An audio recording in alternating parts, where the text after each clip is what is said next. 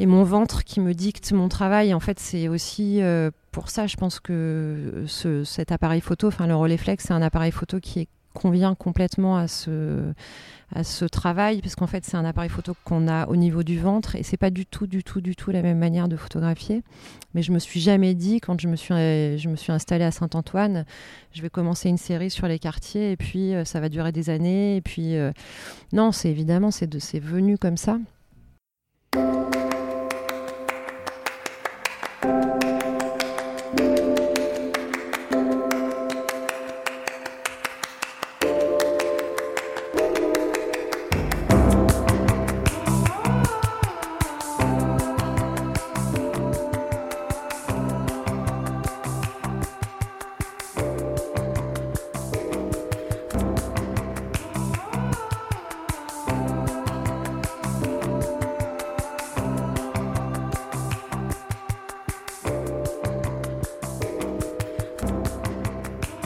Alors Johan, on est à l'Alcazar aujourd'hui. Euh, il y a une expo encore quelques jours, hein, jusqu'à mi-avril même. Encore, un petit mois. Euh, une expo de toi qui s'appelle Bravo. Donc là, on est au milieu de tes photos.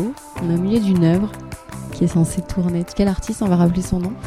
Ce sont des affiches qui ont été peintes par un peintre qui s'appelle Benoît Bonnefrit, qui, euh, qui est affichiste en fait, pas que, mais en tout cas qui a une pratique de l'affiche de l'affiche grand format un peu à l'ancienne. Et euh, donc effectivement, elles sont accrochées sur une sorte de, structure qui a été fabriquée par un garçon qui s'appelle Bambi et, euh, et qui sont, elles sont portées par un moteur.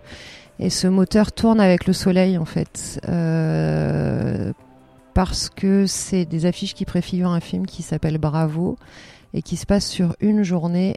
donc c'est un disque solaire.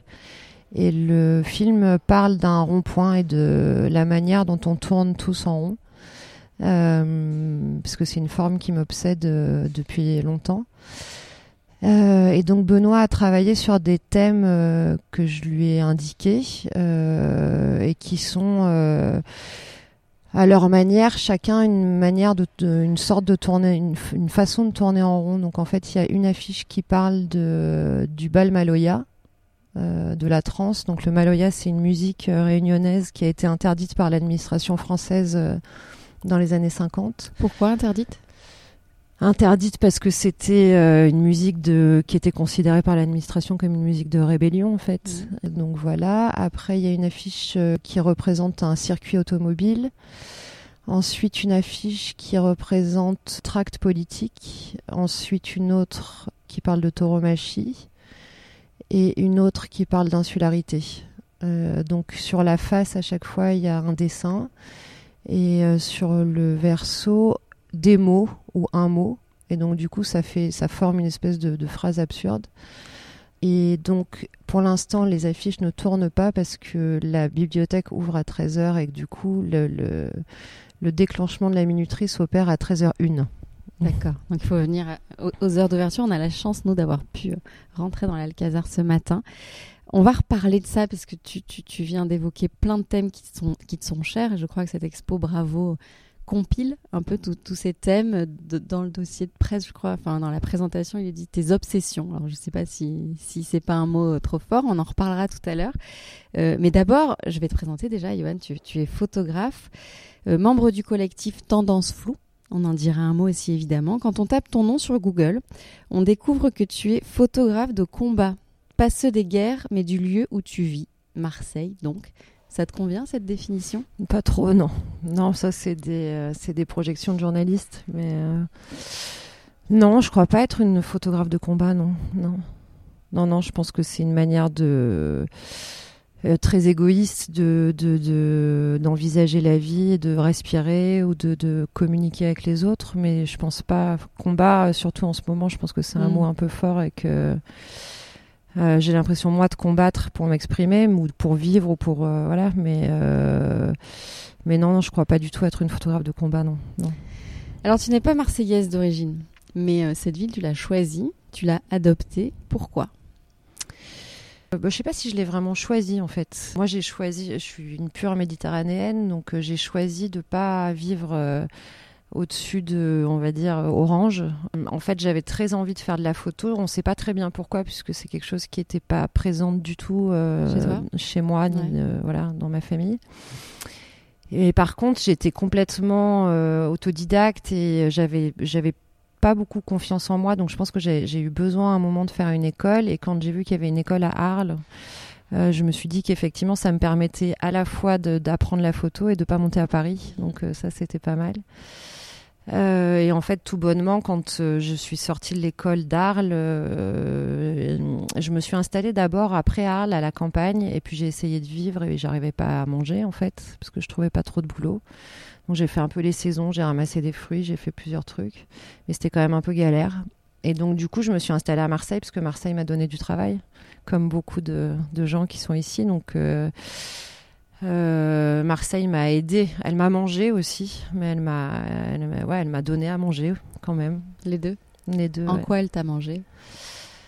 Ah bah elle m'a elle m'a complètement euh, c'est une ville qui est antinomique donc elle m'a elle m'a énormément construite mais elle m'a elle m'a elle m'a détruite aussi.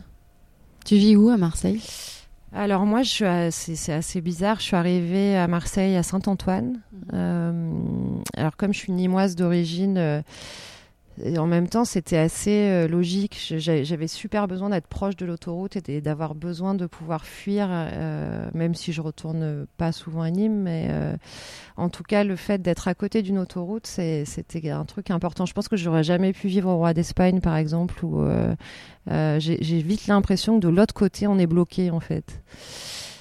Euh, donc je suis arrivée à Saint-Antoine, après j'ai vécu à la Calade, après j'ai vécu à la Viste et après j'ai vécu à l'Estac. Donc je suis toujours restée en fait dans le même, euh, le même secteur.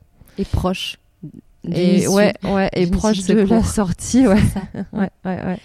Et cette ville, t'as jamais cessé de la photographier, en tout cas elle et ses habitants, ses habitants surtout. Qu'est-ce qu'elle a de photogénique, Marseille? Euh, Les gens. Euh, en fait, c'est assez drôle parce que cette exposition, c'est euh, en fait c'est une exposition qui regroupe un peu ce que j'ai fait ces trois dernières années. Et euh, en fait, les gens, le, enfin, le, les filles de la BMVR qui ont voulu me, qui ont décidé de m'exposer, en fait, m'ont contacté d'abord par rapport à une série que j'ai faite pendant le confinement pour Libération pour le journal en noir et blanc, qui est une série que je trouve très dure et qui a été dure à faire, puisqu'en fait, c'est une série que le journal m'a commandée quand le lockdown est arrivé. Donc, du coup, Marseille était complètement vidée de ses habitants. Et, euh, et c'était une torture, en fait, de photographier la ville vide parce que parce que c'est quelque chose que je fais jamais habituellement et que et qu'il n'y avait plus les corps, en fait. Et, donc voilà, euh, quand la, médiathèque m'a demandé d'exposer cette série, j'ai trouvé que c'était super dur en fait euh, de remettre les Marseillais euh, dans cette période-là, en plus avec des images en noir et blanc et en plus sans personne. Donc c'est pour ça que je leur ai proposé de brasser différentes séries que j'ai faites pendant le confinement. Donc ce film, je l'ai écrit aussi pendant le confinement. la série sur Lille, euh, c'est aussi une série qu'on a créée euh, pendant le confinement. Et puis les images, les quatre premiers portraits d'Arlésiens, c'est des images que j'ai faites. Euh, c'est les dernières images que j'ai faites au Relais Flex, vraiment au moment de, pareil, en mars 2019. donc Qu'est-ce qu'elle a de photogénique bah Justement, je crois que j'ai photographié cette ville pendant, pendant longtemps, pendant 15 ans peut-être, quelque chose comme ça. Et là, j'ai moins de. Je pense que j'ai moins d'amour et donc, du coup, j'ai moins d'idées et moins d'envie de la photographier. Mais euh, évidemment, les gens. Tu l'aimes plus, Marseille? Je sais pas si je l'aime plus ou si euh, je. je elle, euh, elle m'incube moins, c'est-à-dire que elle prend moins soin de moi et je prends moins soin d'elle. Je pense que c'est un rapport un peu comme ça. Et, en fait, finalement, c'est pas que je l'aime plus, c'est que je la reconnais plus. Je pense simplement. J'ai plus l'impression que ce soit vraiment ma ville ou la ville dans laquelle moi je me suis projetée. Ou... Il y a 15 ans. Il y a 15 ans, ouais.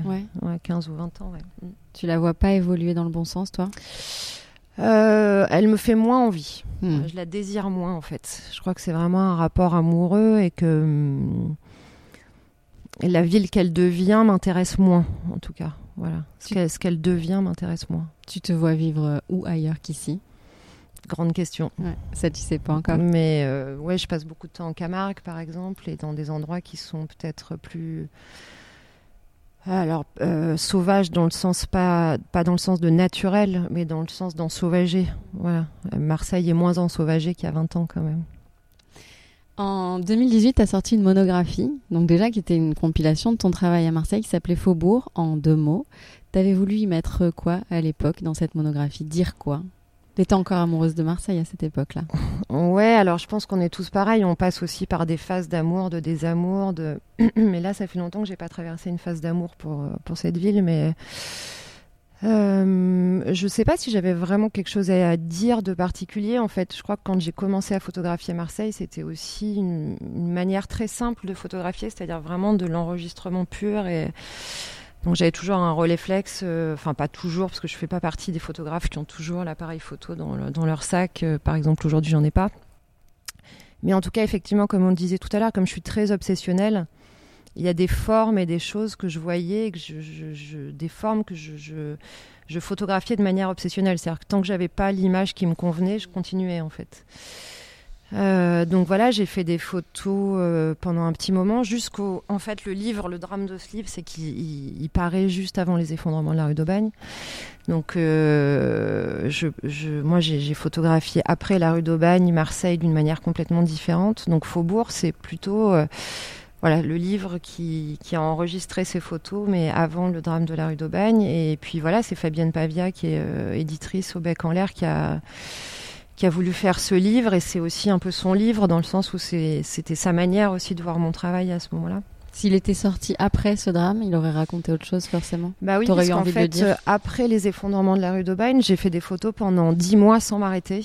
Euh, et c'est des photos qui sont complètement différentes de ce que j'avais fait avant où en fait je me suis euh, je me suis accordé des choses que je m'accordais pas avant en fait une liberté que je m'accordais pas avant donc oui les images qui sont arrivées après sont diamétralement enfin pas opposées mais elles sont très différentes. Elles sont complémentaires je pense. Quelle liberté tu t'accordais la liberté de pouvoir mentir en fait qui est une liberté super importante que je mm. m'accordais beaucoup moins avant avant le drame de la rue d'Aubagne. C'est-à-dire que tout d'un coup j'ai eu l'impression de vivre dans une ville qui mentait qui mentait à ses habitants et donc je me suis emparée de ce mensonge de Godin et et de, de voilà de d'accepter de, se dire que euh, effectivement il n'y avait plus aucune objectivité en fait. Et en fait tout ce qui me passait par la tête de manière super euh, bizarre j'ai accepté de le de le photographier. Et je pense que je, je voilà je, je l'aurais jamais fait comme ça avant.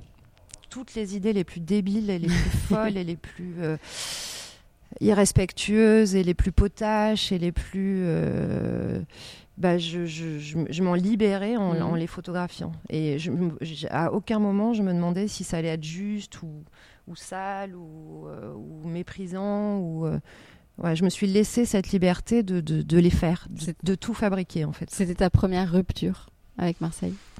Euh, C'était ma première libération en fait. Ouais. ouais. Pour toi, Marseille, c'est les quartiers périphériques? Enfin, le cœur euh, le cœur euh, vibrant. Oui, moi, mon, mon, corps, il est, euh, mon corps et mon cœur est en périphérie, mais ça, c'est très lié à mon histoire et. Mm. Euh, et j'ai toujours été une fille de la périphérie, ouais. Et j'adore euh, me dire qu'effectivement, c'est ma centralité, ou c'est la centralité. Et je me dé... enfin, je J'essaye toujours d'inverser, puis il y a, y a un, une notion de farce aussi. Euh, cette manière de voir la ville et de la mettre à l'envers, en fait, c'est une, c'est aussi une, une, manière très autodérisoire de, de voir son travail et puis de pas se prendre au sérieux et de donc ouais, ouais, j'adore dire que je suis, je suis de la périphérie, oui. Mm. Mais je suis de la périphérie. En plus, tu aimes la, tu aimes la, la, sublimer cette périphérie. La question suivante, en fait, on y a déjà répondu parce que je parlais de ton regard incisif, très lucide sur cette ville et j'allais te demander si t'arrivais de ne plus la supporter. Donc là, il semblerait que ma lucidité ou la ville, la ville, les deux. Remarque, ouais, c'est intéressant. Ouais. Est-ce que ta lucidité te pèse parfois? Euh, bah, je sais pas si je suis lucide mais euh, j'en sais rien, ça c'est trop, trop, euh, trop. Enfin. Non, dans, dans, le sens où c'est pas un amour béat de cette ville. Tu arrives à voir euh, précisément ce qui ne va pas. Elle est là, ta lucidité. Non, je sais pas si j'arrive à voir ce qui va pas. Je suis pas sûre de ça non plus. Mon problème, c'est que je vais pas assez là où ça se passe bien, je pense. C'est pour ça que je dis que je me suis fait du mal aussi. Moi, j'admire les gens qui prennent que le bon de cette ville Je crois que je suis pas allée assez dans la douceur, ou en tout cas j'ai essayé de placer de la douceur à des endroits qui sont plus compliqués, et forcément ça, ça requiert un effort euh, supplémentaire. Donc c'est épuisant. Et quand en fait la ville n'avance pas dans le sens où on a envie qu'elle avance, ou en tout cas quand la poésie elle ne naît pas collectivement dans ces endroits où on a voulu l'insérer, bah, c'est douloureux, ouais, c'est un, un sentiment d'échec en fait. La douceur, elle était dans Gyptis et Protis. Ton Non, la douceur, elle est ou- partout. Je Elle est crois. partout. Enfin, je la mets un peu. Enfin, je la mets. euh, oui, je- moi, j'ai un rapport assez doux avec mes personnages et c'est un rapport euh, conflictuel. C'est. euh, Enfin, en fait, c'est c'est toujours ce, ce, ce, ce paradoxe entre euh, la photographie comme un combat ou la photographie comme un combat, pas dans le sens où moi je suis combative, mais où en fait le, le rapport à l'autre est un combat, Mhm. euh, comme un combat de boxe en fait, et aussi euh, une danse ou un baiser ou quelque chose de plus. euh, c'est un peu une claque, un baiser quoi. Ouais. Ouais. C'est gagner la confiance aussi de ceux que tu photographies. C'est pas forcément évident. Moi je trouve que c'est très facile, mais. T'arrives à faire ça bien. Je sais pas si c'est moi, je pense que c'est les gens en fait. C'est marrant parce qu'il y a plein de photographes qui arrivent à Marseille et qui disent que c'est une ville dure. Et moi je trouve que c'est une ville. C'est pour ça que je dis que c'est une ville qui m'a beaucoup donné aussi. C'est parce qu'en fait c'est une ville qui est très offerte, je trouve. Euh, et j'ai jamais ressenti ce, ce- cette dureté en fait. Alors d'où ça vient, c'est toujours un, un mystère, parce que moi je sais que si j'avais été à la place de, des personnages photographiés, je pense que j'aurais refusé la prise de vue, j'aurais dit non. En, moi, en tant que moi, si on Mm. me proposait cette chose assez folle de, de- de se donner autant à quelqu'un qu'on ne connaît pas, ben je suis pas sûre de le faire moi-même. Et en fait, je- j'essuie très peu de refus, voire aucun. Euh, donc c'est, oui, c'est très bizarre.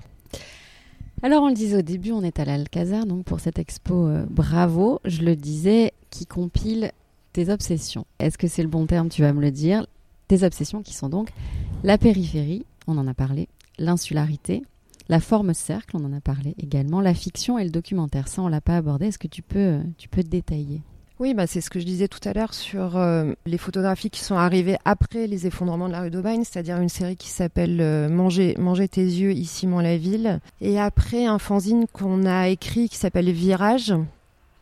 Euh, en fait, c'est accepter ce, ce mensonge et incuber le mensonge. Alors, le mensonge, c'est la fiction, en fait. C'est la part fictionnelle aussi de cette ville et de ses personnages. C'est-à-dire qu'à un moment, avec certains jeunes que je photographie, on s'est mis à mettre en scène ensemble les images c'est-à-dire d'induire leur, part de fiction, la mienne et celle de la ville. Et c'était une espèce de trigonométrie. Alors c'est plus le cercle, mais j'adore aussi ce triangle euh, qui est, qui dont, la ville est vraiment un angle super important, un coin euh, vraiment décisif. Et en fait, la ville ment. Et nous, il faut si on vit dans cette ville qui, qui a décidé de nous mentir, qui est une ville qui est plus pour nous en fait et qui nous repousse. Si nous, on- n'utilise pas les mêmes armes et qu'on n'accepte pas, nous aussi, de, mentir comme elle le fait, on va se faire berner, en fait. Donc, c'est prendre les armes de la ville et, avoir un peu le même type de réaction. Et je sais pas si j'ai répondu à ta question, mais en tout cas, voilà, c'est ce moment où moi, en fait, j'ai accepté finalement aussi de me dire que j'avais le droit de le faire que j'avais le droit de mentir, qu'on avait le droit d'inventer une langue qui était la, nôtre en fait. Pourquoi on aurait moins le droit que les élites ou que le pouvoir et, ça je l'ai moins fait. Et puis en fait du coup je le fais de plus en plus. Ou en tout cas ça m'amuse mais pas parce que je suis euh, méchante euh, mais ce que j'aime c'est aussi perdre le spectateur pas pour le perdre mais pour lui dire ou lui donner confiance en lui et que lui aussi s'invente des choses en fait et que ça devienne un peu ce, ce- quatrième coin du carré, enfin que le triangle se transforme en carré ou en cercle et lui dire voilà j'ai pas besoin de te donner une légende ou de te raconter une histoire super précise, Euh, toi tu peux te raconter l'histoire vraiment que tu as envie de j'adore la polysémie de l'image en fait. C'est un truc qui me fascine. Et en fait au, fur et à mesure des expos quand ce travail a commencé à sortir de Marseille et à aller dans d'autres villes je me suis rendu compte que certaines images racontaient pas du tout la même chose à un Lyonnais à un Parisien et à un Marseillais en fait. Et j'ai essayé de récupérer au- aussi encore cette force des Marseillais, des jeunes Marseillais qui souvent ont l'impression qu'ils n'ont aucune culture de l'image. Et alors qu'en fait, euh, ils sont capables de, raconter des choses et de, donner du sens que aucun Lyonnais, ou pas aucun Lyonnais, mais peu de Lyonnais par exemple, voit dans cette, cette photo. Donc ça, ça m'a beaucoup amusé. Euh, donc de toute façon, les images mentent, ça c'est sûr. Tu travailles sur quoi en ce moment? Où est-ce qu'on peut euh, Alors en ce Découvrir moment, ton je travaille travail. sur le, enfin, je, je travaille plutôt en banlieue parisienne. J'ai plein de projets. On est en train de fabriquer un bateau aussi pour remonter le Rhône, qui sera un peu un- une suite de, de mon travail sur l'île. fabriquer un bateau carrément. Ouais. Ah ouais. Mm. Ouais, on a posé une caravane sur une péniche. L'idée, c'est de fabriquer un bateau avec des. Nous, on est dans le delta du Rhône, donc en fait, euh, on est un peu une sorte de dépotoir du fleuve et ça nous amuse de fabriquer des choses avec des choses qu'on glane ou qu'on nous donne. Donc en fait, on nous a donné une caravane, on nous a donné une péniche, on nous a donné un moteur. Donc déjà, on a, on assemblé ces trois éléments un peu euh, majeurs. Et puis on continue à le bâtir avec des choses qu'on trouve en fait. Et on a été sélectionné pour un, un, appel à projet de la BNF. Donc on a quand même une obligation d'en rendu et l'expo est en septembre. Donc là il va falloir qu'on parte bientôt. Quand tu dis on, c'est qui? C'est avec mon compagnon. D'accord, très bien. Alors on va finir sur une note euh, un peu légère, enfin avant de terminer définitivement ce podcast, j'aimerais que tu partages avec nous quelques endroits, adresses fétiches en fait, des endroits où tu te sens bien, des, petits spots incontournables à Marseille. Euh, bah, je sors pas beaucoup, moi je suis un peu sauvage, mais euh, je vais pas mal au cinéma. Le cinéma habite beaucoup ma vie, donc je dirais euh, l'Alhambra à Saint-Henri. Cinéma incontournable de la ville. La passerelle à la plaine, c'est un des rares endroits où j'ai l'impression d'être aujourd'hui comme j'étais il y a 20 ans. Un couscous opus avec mon meilleur ami, avec Malik, on essaye de ne pas déroger à la règle et d'aller manger un couscous une fois par semaine ou plus, jusqu'à ce que ça n'existe plus, puisque voilà, c'est aussi. Enfin, quand tu me demandais tout à l'heure par rapport à Faubourg, euh, ce que pouvait raconter ce livre, ce qui est drôle aujourd'hui, c'est que je pense qu'un tiers des endroits ou des lieux que j'ai photographiés dans Faubourg n'existent plus. Donc c'est aussi ce, enfin, un rapport très simple à la photographie, mais qui est le rapport quand même à la disparition. Donc les puces, l'Alcazar, euh, la passerelle. C'est là que tu te sens bien. En tout cas, je sors assez peu, mais quand je sors, c'est là que j'aime bien aller. Après, j'aimerais bien voir plus de photos à Marseille. Euh, il euh, y a un endroit où on peut voir de la photo, c'est à Zoem, euh, aussi, à la plaine, euh, parce qu'il y a beaucoup de livres photos. J'aime beaucoup les médiathèques, je, je, je, passe du temps. Alors ma médiathèque de secteur, moi c'est Salim Matubou, donc je vais plutôt au Plandau, mais l'Alcazar c'est un, c'est un vrai plaisir aussi de, d'accrocher ici, puisque c'est un lieu, c'est des lieux centraux en fait dans la ville où, où il y a un, un vrai un vrai brassage en fait où il y a des gens très différents aussi ça fait partie des lieux que j'aime bien j'aimerais bien que la façade soit nettoyée qu'il n'y ait plus de travaux en fait euh, que la ville soit un peu plus claire des fois mais euh, ça ça va arriver. Voilà. Puis j'ai envie de te demander euh, un petit exercice pour finir. Si tu devais choisir trois photos, trois de tes photos qui, selon toi, euh, définissent le mieux Marseille et, nous les décrire du coup, parce que là, on ne pourra pas les voir. Euh, alors c'est bizarre l'attachement aux photos, parce qu'en fait, euh, il y a des images qu'on a faites récemment et on se rend pas compte encore à quel point elle nous habite et à l'inverse des images qu'on a fait il y a longtemps et qu'on a complètement mis de côté et puis on est capable de les ressortir à un moment. Enfin c'est le lien à la photographie est assez bizarre en tant qu'auteur je trouve. Euh, je suis assez attachée même très attachée à la photo de Chérine au pays d'Alice qui est une photo qu'on a coécrite toutes les deux. Je vais essayer de la décrire. C'est une, une, image importante parce qu'en fait c'est euh, une relation importante pour moi Chérine euh, donc c'est une jeune fille que j'ai rencontrée en 2000 la première image qu'on a faite ensemble, je crois qu'on l'a faite en 2017. Et justement, elle apparaît dans Faubourg. Après, je l'ai refotographiée quelques années plus tard avec un poulpe. Et ça, c'est la troisième qu'on a faite ensemble. Alors, c'est une relation très forte, Chérine et moi. Et cette image-là, c'est sans doute la plus co-construite. C'est-à-dire que c'est vraiment une image où on s'est dit, euh, je sais plus si ça vient d'elle ou de moi, mais en tout cas, une volonté de refaire encore une photo et se dire qu'est-ce qu'on raconte dans cette photo, puisqu'en fait, évidemment, ils, sont. C'est toute la beauté aussi de ce, ce médium, mais c'est de se dire que la photo, c'est pas juste une belle image, c'est euh, une photo qui raconte quelque chose de la ville. Et donc, en fait, avec Chérine, on a, vraiment choisi le décor ensemble. C'est-à-dire que moi, je lui ai fait une proposition de plusieurs décors. Elle a choisi celui-là. Puis voilà, après, elle a ramené la vaisselle de chez elle. On on l'a disposée sur une table euh, qui est euh, une table qui, était chez moi. Enfin voilà, je suis allée acheter un morceau de tissu euh, à Belzins.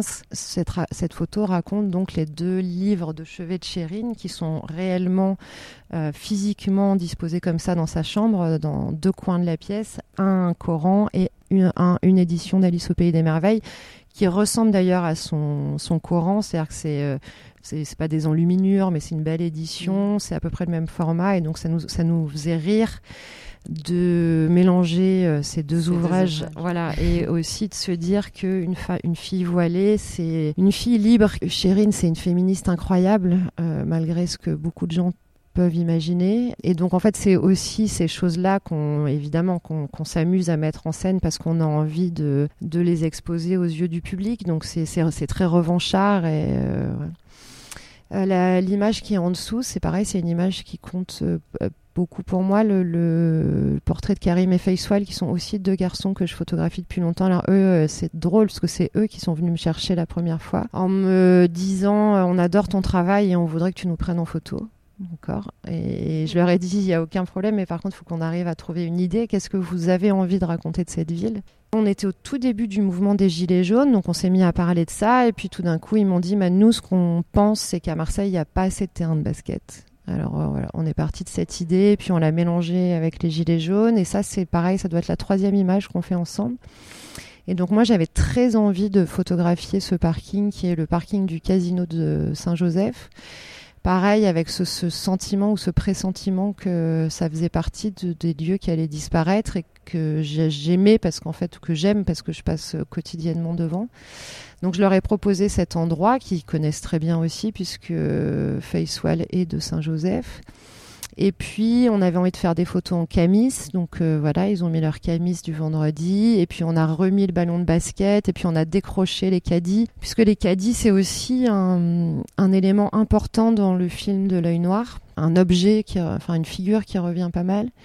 Donc voilà, en fait tout ça c'est aussi évidemment euh, c'est de la bouillie de cerveau, hein, mais c'est euh, il y a toujours un élément qui préfigure un peu la saison d'après, quoi. C'est un peu il y a un- Parce que dans l'œil noir, quand tu parlais du rond-point, il y a cette obsession du cercle, mais est-ce qu'il y a un lien aussi avec l'actualité des Gilets jaunes au moment où oui, ça bien émerge sûr. bien ouais, sûr ouais, ouais, ouais, ouais, ouais. Donc en fait, c'est un, un rond-point. C'est pas n'importe quel rond-point. C'est un rond-point qui est euh, dans le quartier du Merlan, qui est un rond-point que je, je, je trouve super tellurique. Euh, voilà. Alors ce qui est très drôle, c'est que Chérine, elle est aussi obsédée par les ronds-points. Et Quand elle était petite, elle pensait que les Teletubbies euh, vivaient sur le rond-point en bas de chez elle. C'est trop mignon. Et, euh, et en fait, on est, on est un, un certain nombre à voir euh, quelque chose de particulier dans ce, ce- cet espace, quoi, qui est un- évidemment un non-lieu. Enfin, il y a plein de choses à non-lieu par excellence, mais il y a plein de choses à dire sur le rond-point. Mais et en fait, ce film, euh, c'est un film euh, muet. euh, c'est un, moyen métrage, mais euh, c'est tout simplement un film qui parle de cette manière qu'on a tous de tourner en rond. Et en fait, euh, chacun a une manière bien à lui de tourner en rond. Il y a des gens qui, qui ont courbé les chines, et puis il y en a d'autres qui font fi des assignations, en fait, qui, qui marchent à contre-courant, qui lèvent la tête, qui le voient comme un jeu qui ont cette beauté dans le dans l'âme et dans le corps. Et, euh, et en fait j'ai eu cette chance de rencontrer enfin la majorité des gens que j'ai photographiés à Marseille ont cette force en fait. Et cette force elle vient des quartiers périphériques. Elle vient d'une ville ravagée. Elle vient aussi de forcément c'est quelque chose qu'on a plus de facilité à trouver dans un endroit meurtri que dans un endroit euh, peut-être plus plus lisse quoi. Donc voilà c'est un peu un, un hommage en fait à ces figures. Euh, c'est c'est j'ai- j'aimerais que ce film si j'arrive à le tourner parce que j'ai du mal à trouver de l'argent pour le pour le financer mais j'aimerais que ce soit ma dernière euh, mon dernier chapitre marseillais. Ouais, j'aimerais vraiment ouais. Dernier chapitre. ouais ouais ouais Bon. Donc la suite, c'est pas encore clair, mais tu sais que Marseille, c'est bientôt fini. Bah, je sais que je vais remonter le Rhône c'est déjà pas mal C'est- déjà une belle aventure. ouais. Euh, et puis après, je me fais pas tellement de soucis sur euh, ni les idées, euh, ni euh, tout ce qui va se présenter, parce que le, le- la vie est quand même, euh, c'est c'est en ça qu'elle est magique, mais il y a beaucoup de choses à faire encore. Donc non, je m'inquiète, je m'inquiète pas. Mais en tout cas, je, peux, je pense que l'œil noir sera le dernier chapitre marseillais. ouais. D'accord. Pas de troisième photo? Ah oui, une troisième C'est photo. une troisième? C'est pas obligatoire, hein, on a dit tellement de Euh, choses. que- Non, mais euh, peut-être une photo de Lille. Ouais. Euh, Lille, ça a été aussi. Donc, eff- effectivement, il y a, il y a ce, ce truc beaucoup plus dystopique et encore moins près de la réalité que mon travail marseillais. C'est. Euh, le confinement, enfin le Covid nous a permis ça, euh, en tout cas, je pense à, nous tous, hein, euh, c'est-à-dire de se projeter dans un monde intérieur ou un monde imaginaire parce qu'on avait besoin de sortir de celui qu'on vivait au quotidien. Et moi, je pense que aussi, il m'a permis de photographier, d'assumer le fait d'être une femme et de photographier le corps d'un homme. Et puis, bah, parce que c'était comme ça, parce que j'avais que mon homme et ma fille à côté de moi, donc du coup, comme je photographie les gens, j'ai j'ai pris les gens qui avaient autour de moi, je les ai utilisés. Et donc, du coup, ouais, c'est rigolo parce qu'il y, a pas mal de gens. Donc, mon prénom fait que je.